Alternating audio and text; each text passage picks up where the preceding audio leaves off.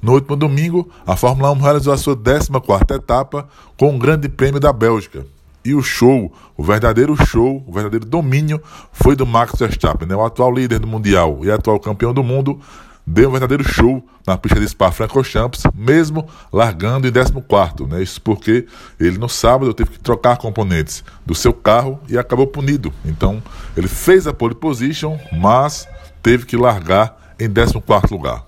Mesmo assim, o Max Verstappen fez várias ultrapassagens né, por dentro, por fora, nas curvas, nas retas e na 12 volta já era o líder da prova. Né. Pouco tempo depois, por conta dos pit stops, ele teve que ele perdeu a posição para o Carlos Sainz Jr., então líder e, e pole position, mas pouco tempo depois, quatro voltas depois, o Verstappen voltou à liderança para vencer mais um GP de Fórmula 1. Né. O pódio do GP da Bélgica de Fórmula 1 ficou assim: Max Verstappen da Red Bull em primeiro, Sérgio Pérez também da Red Bull em segundo, aí dobradinha da equipe austríaca, e o Carlos Sainz Júnior da Ferrari na terceira colocação. Né? Os destaques da prova, né? os destaques da prova ficam principalmente para o Verstappen, né? que chega à sua nona vitória em 14 provas em 2022, né? então ele está perto de bater um recorde do Sebastian Vettel, que em 2013, quando foi campeão, venceu 13 etapas. Então o Verstappen já tem nove, né?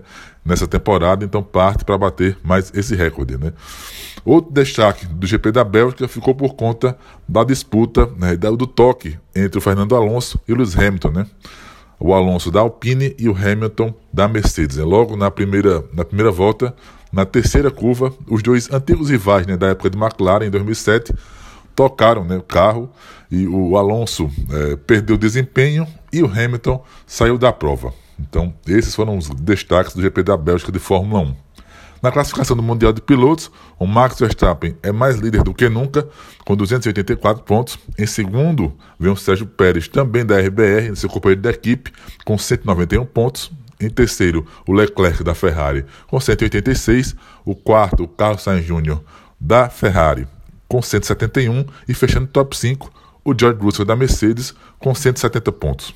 Na outra ponta, né, na outra classificação dos construtores, a Red Bull é cada vez mais líder, com 475 pontos, em segundo é a Ferrari, com 357, em terceiro a Mercedes, 316, a quarta é a Alpine, com 115 e fechando o top 5, a McLaren, com 95 pontos. Então, Max Verstappen, a cada dia, com uma pilotagem fantástica, praticamente perfeita, a cada GP ele galga o seu bicampeonato mundial de Fórmula 1. Vale salientar que neste final de semana já tem GP de novo e é na casa do holandês voador.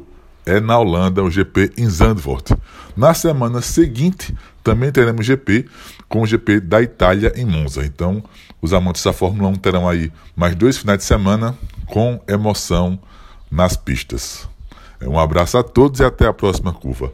Carlos Recupero